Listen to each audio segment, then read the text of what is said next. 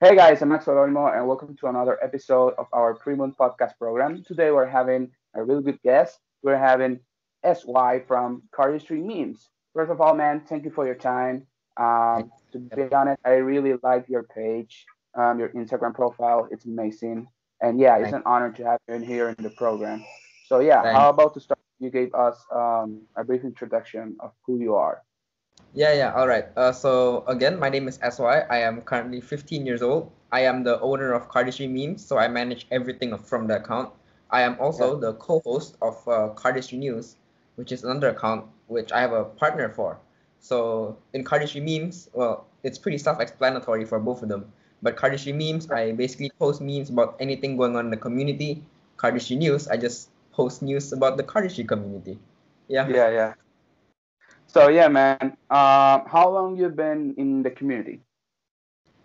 Uh, for the community itself, like the actual community, I would say two years. But then with doing cardistry and magic, I would say around three years. So I started with just like most people with magic. Actually, so the story was like my friends were starting to play poker games at school. So I thought to myself like it would be really cool if I could do like a bit of magic or at least knew how to shuffle cards. So of course the obvious one would be like the bridge shuffle. Uh, that's like the basic one. But then I decided to learn more, and then I found the XCM uh, community. Like that was like just three years ago, so it was already dead by then. But then I learned yeah. some more uh, shuffling techniques, and then I found the videos like Jaspas, and that's how I slowly got into cardistry. Yeah, basically, yeah. Yeah, man. Um, something that you talk about is the X um, XCM that's something that uh, I think that was like base of the cardistry, you know, like something yeah, that it is. the cardistry. And to be honest, I I'm from that when I start into into this shuffling cards and all the stuff. Um, that community was about in his final stage. So yeah, uh, that's something that uh, makes some impact in us and how to we get into this. So yeah, you said you've been doing this for almost four years three, four years. yeah. Um, so why did you start the, the Instagram profile do you have? What was the main reason uh, for you for say, okay, I'm gonna do this. I'm going to start a cardistry um, me yeah, so Instagram profile. I can't and, remember like an exact pinpoint reason because I don't remember much. I know it was just like a year ago. The the page was just like about a year ago. I don't. I somehow don't remember much about it. Uh, I remember I knew I wanted to stand out from the community more. I like the community and I want to like be known in the community. So if you yeah. follow my uh, personal cardistry page, you can see that I started by drawing on cards. To like that's my way of standing out at first. It it mm-hmm. kind of worked, but not as much as I wanted to. And then yeah. I remember uh, in my vacation, I saw a cardistry meme uh, from another meme page, another cardistry meme page, and then I thought this is hilarious, but then the meme page posted once every two months, and then most of the memes aren't as funny as I wanted to be, and I, I am I, I am constantly exposed to, like a lot of memes, like a lot of them. So I knew the ins and outs of like how to make memes. So I thought to myself, it would be cool if I can just make my own cardistry meme page because it's not so common in the community. Yeah, uh, yeah, that's kind of how I started. Uh, also, I was really bored at the time. So my school, it was on like a break, my school break. So I was really bored. I had nothing to do. So I just thought, yeah, I could probably just make like a bunch of memes, post it, maybe get some likes. And yeah, here I am today. yeah, man. To be honest, your page, it's awesome. I like it. Yeah. Um, it's very, uh, you got to be very creative with that. So yeah, how did you get like updated to all what happened in here with the community? Because I think that it's very very stressful and at the same time you're gotta be like getting updated so you can upload the memes and all, everything with that because to be honest i'm I can't be updated with the news on the on the community. You know, I just one day one day I check in. I'm checking the my Instagram um, profile and I saw some Fontaine deck of cards. And then at the other day I said that Lotus in hand released a deck of cards. So yeah, how, how did you manage to get like updated in the uh, in the community. I compared to I think compared to like other hobby communities, cardistry is quite easy because like they're more interconnected. So whenever something happens, like a fontaine drop, everyone is reposting about it. So uh, I just follow a few set of people that's like quite connected in the community, and then they would just repost everything that happens, as well as I think with my page growing more, whenever something happens, people would send it to me like, so this happens, uh, please make a meme about it, something like that, and it makes it easier for me, as well as uh, I have like a partner in Cardistry News, yeah, as I said before. So sometimes it's funny when like I get the news from Cardistry News itself, although I'm the co-host of the page. So sometimes I would see news from Cardistry, I'm like, oh, I didn't even know that was going on, and yeah, it's really cool. But then yeah. also another struggle with mm-hmm. uh, with like updates in the community is like sometimes the news are fake or like there's it's very yeah. I'd say confusing with what's real and what's not because there's no established news, which is the reason for Cardistry News. It's, it gets confusing sometimes, yeah. Yeah, and talk to me about your partner that you have in the Cardistry News. How did you guys get like in the same page? Okay, like okay, I'm gonna post today, then you're gonna post, and then you're gonna post. How did you get like um, updated and everything? And how did you get like okay, you're gonna do this and this, and so that you guys not get confused because you know sometimes it could be happen that you post um, something and I say, hey man, I want to put, uh, I post this. How did you get like in the same page with your partner? Yeah, so that's really interesting because my partner, I don't know him like personally that well. I knew him yeah. through cardistry as well. I knew him only through the page. So I was having this cardistry memes thing. You know, sometimes I post those stories. He replied to one of them, and that was the first time I talked to him. And this was like just a few months ago.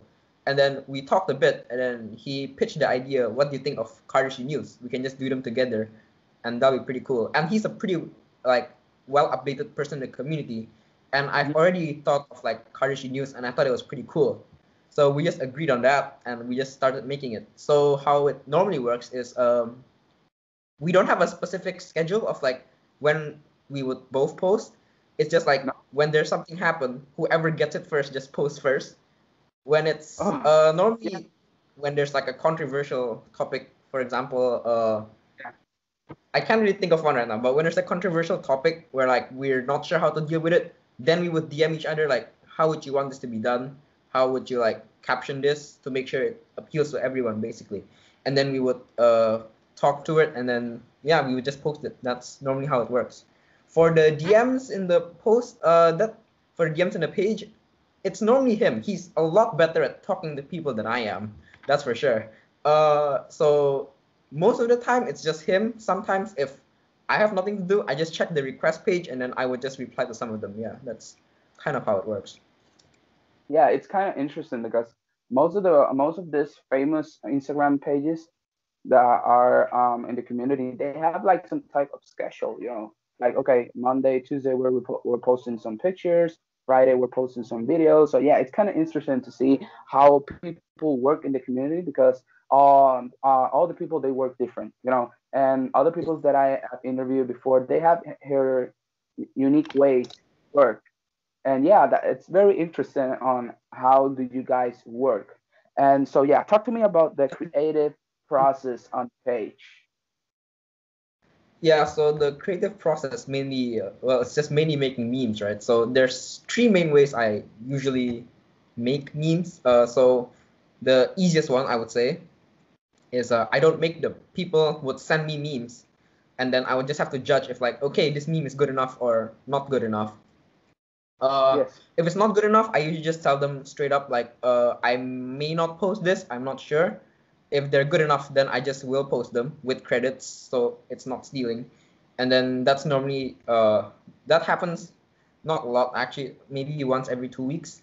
Uh, the other way of me making memes is when something happens in the community, then like I would find a template, a meme template that fits the situation in the community.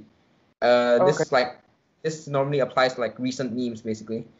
And then the third way is to have a meme template that is going popular, and then I just put like a generic cardistry joke into it. For example, like uh, how spectators would think cardistry is magic.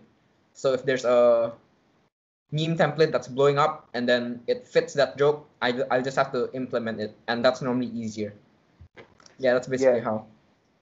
Yeah, um, it's kind of interesting because memes are, you know, just for joking. So yeah, yeah. I think most have like some best memes or worst meme. Well, then like you said, okay, this is the best meme that I'm going to post. This is my favorite, and you have obviously you should have one that oh man I hate this. So yeah, talk to me. What what is uh, your like say... best meme and your worst one? Because obviously you, you should have one obviously. Yeah, so the thing is, I post a lot of memes, so it's even hard for me yeah. to keep track like which memes are mine. If like someone send me an old meme, like oh I posted that, I don't even remember. So the thing is, uh, with best and worst memes, they're subjective, right? So different people find it differently. But then something I find is like the memes I like are the ones about recent things in the community, like something that just happened and then a template would fit it. I think those are hilarious. But then interestingly, those never do well compared to like if I make a very generic meme about. So if I were to compare a, a meme about Lotus in hand selling out within three seconds, compared to a meme about uh, spectators saying that cardistry is magic, the one about cardistry is magic will always do so much better than the ones about Lotus in Hand. I think that was interesting, but the thing is, I don't always post the ones about cardistry is magic. It just gets very boring. Yeah. So I'd say my best meme is probably the ones about recent community events. Uh, okay. Worst meme? Uh, I've posted a lot of bad memes before because at one point I posted three times a day. So I had to actually make a like a lot of memes and I have to force it out of myself. So I posted some pretty bad memes. I can't pinpoint one, but they're pretty bad. Yeah. So yeah, um, that's something that it's gotta you gotta be like, okay, I'm gonna post this. Oh, but this should be really good enough. So because yeah, they're and people make cardistry memes all, all day. They're every day posting. Um, because I saw your post and like, man, these memes are different every single day. How how he gets all these like ideas? Oh man, that's crazy. So yeah, um, talk to me about you know there like there's the whole cardistry community. You know, there's one cardistry community, and that community is divided like on countries. How it yeah. is your community on on your country? Because I'm from Puerto Rico, and to be honest, I don't know no one in here that does that that shuffle these things, shuffle cards. So um, yeah, how it is the community back there in your country? If you know someone in your country, have you seen someone you know like personally in cardistry or all the uh, the friends or all the interaction that you have with the community is online? So you can you talk to me a little bit of that? Uh, yeah, that's a really interesting question actually. Uh, I live in Indonesia. For those who don't know, uh, so I'd say the community here is a bit similar to Singapore, not as big, but it's actually really close knit. Like in the community, people would know each other. Like they, yeah. they would follow each other's account. We have like a dedicated Instagram page for like the cardis in Indonesia. It's called Indo Cardis. Uh, and then they would actually have like yearly uh kind of like cardistry con, but for Indonesia. Well, not this year because obvious reasons, but then uh yeah. like for the past few years they have like cardistry con kind of thing, but then just within our country. So it's actually pretty close knit. I think it's actually very cool, and then they quite interact with each other a lot. So yeah, I think compared to other country, Indonesia is quite a cardistry friendly place, I'd say. Yeah, I'm seeing the I've seen a lot of uh, cardistry back there from where you are, and they are really really good. So yeah, it's very it's very nice to see that you guys are like very you know together and yeah, yeah. that's something that, that cardistry have uh, have teach us to be like in community and to always um, yeah. enjoying yeah. something that is something that this is um, some people they consider an art because yeah i to be honest in my opinion i consider cardistry as an art because yeah you're able to do amazing stuff with yeah, this pieces yeah um had you said before you said you've been always you've been in the community for almost three years and, and you see that the community have changed a lot. What are your thoughts about how the community have evolved all over these years? And how do you think that's going to get the culture community? On what way do you think it's going to evolve? Uh, i feel like i haven't been long enough to exactly pinpoint uh, how it has totally evolved but i I think back then the cardistry community was more like one big group of online friends. So like everyone knew each other, they can all talk to each other. It's it's there was no business aspect of it. So like no one was making money out of anything. But then as the community grew, uh there's like a much bigger business aspect where like you get to earn money and then that's when like Fontaine starts to do their hype brand kind of stuff. Same with Lotus in Hand. It becomes more of a hype brand, and then people, the money starts to get into play, and then I think that causes a lot of like toxicity, where like people start to have this mentality of like you're just doing it to earn the money. This can be, I think, this can be pretty obvious in like Lotus in Hand comment sections. I think yeah. the whole business aspect isn't exactly bad. I think it legitimizes cardistry as a hobby, with like Fontaine collaborating with bigger brands like RIPNDIP, Chinatown. Yeah, I think yeah. it does make cardistry like more outreaching. I'd say uh, more people will be able to see it, but it also increases greed in the community. Like people can use it as, like a business tool to get a quick buck. Uh, also, I feel like I'm not sure. I can't confirm on this, but it's just from what I see there's more toxicity in the community now compared to say just two years ago. There's a lot more people like disrespecting each other. I would say, like, mm-hmm. Uh, you can kind of see this. Uh, I host card humans every now and then. Those are like so. I just post a question and then my followers would uh, answer them or like have a discussion on them.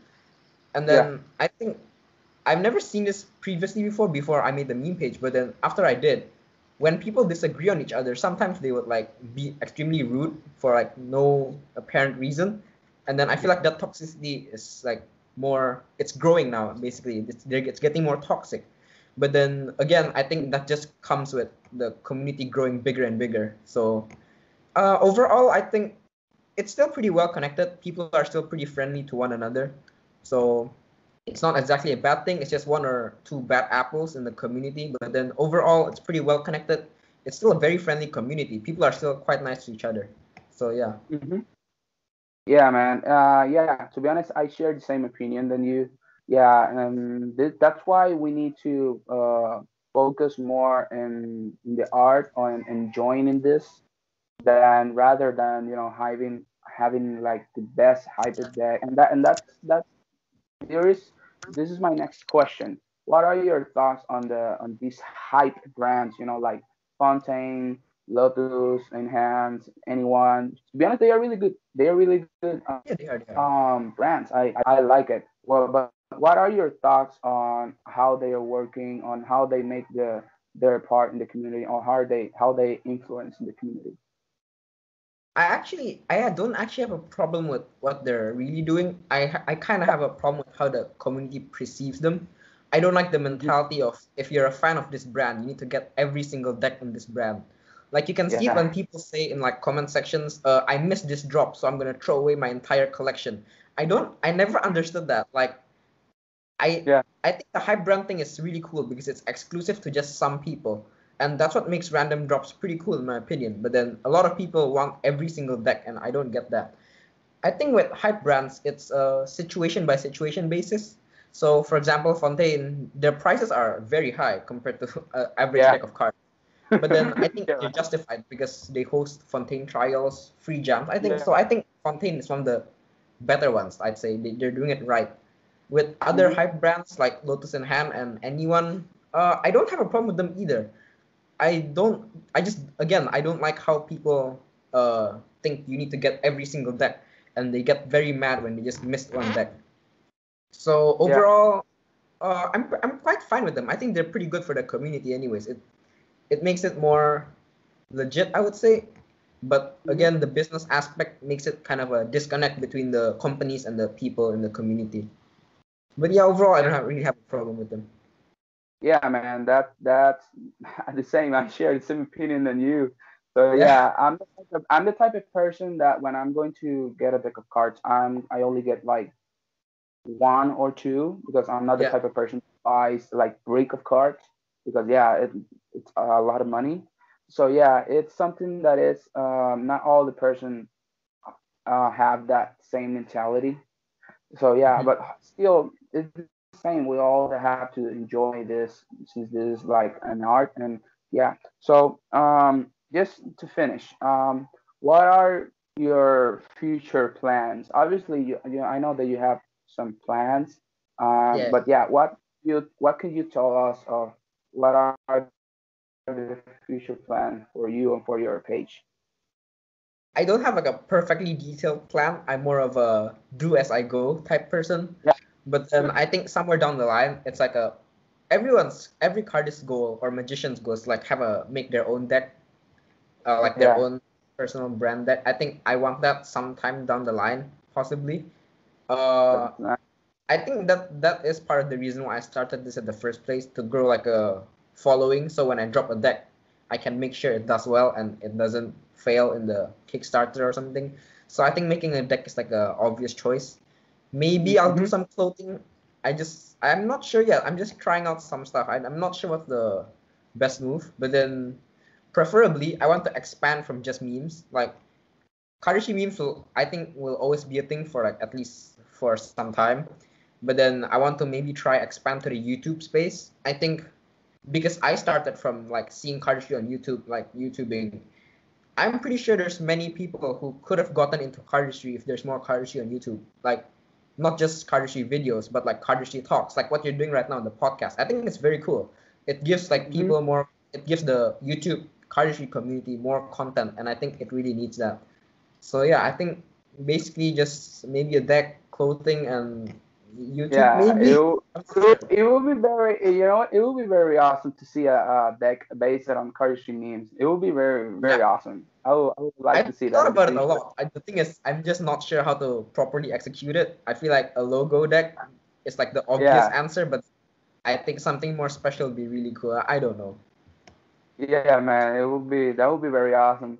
So yeah, um, once again, thank you for your time. For um, thanks once again to ha- for having you in the program. Obviously, the interview will be uploaded on YouTube, and the first five minutes to ten minutes approximately will be uploaded on sorry my IGTV channel on Instagram. And obviously, I'm going to uh, tag his Instagram profiles in here and also on YouTube so that you guys can follow them and see his amazing uh, Instagram profile, which I love it. I get, I laugh every day with the content that he posts, and it's uh, very amazing. So yeah, man, thank you for your time. Uh, obviously, the, uh, see you in the uh, around the corner. So yeah, Thanks thank you once me. again for you watching, and yeah, see you in the next episode.